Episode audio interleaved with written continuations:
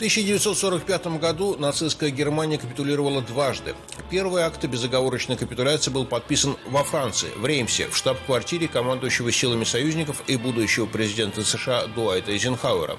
Церемония прошла 7 мая. Акт капитуляции вступил в силу 23 часа 1 минуту 8 мая по центральноевропейскому времени или в 1 минуту 2 ночи 9 мая по московскому времени.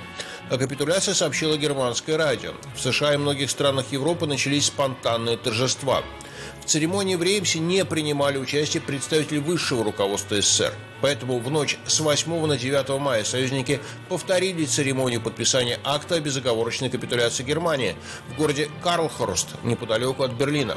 В обоих документах указано одно время капитуляции – 23 часа, 1 минута 8 мая по центральноевропейскому времени.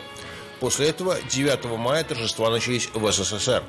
Однако боевые действия не были окончены. Последняя европейская столица, Прага, была освобождена 11 мая, а последнее сражение в Европе состоялось 25 мая. В США победу в Европе не считали окончательной победой, продолжались кровопролитные бои с Японией. В США большую популярность имеет День Победы над Японией, ставший днем окончания Второй мировой войны 2 сентября 1945 года. 8 мая День Победы отмечают в США, Великобритании, Франции и большинстве государств Европы. 9 мая в России и многих постсоветских государствах.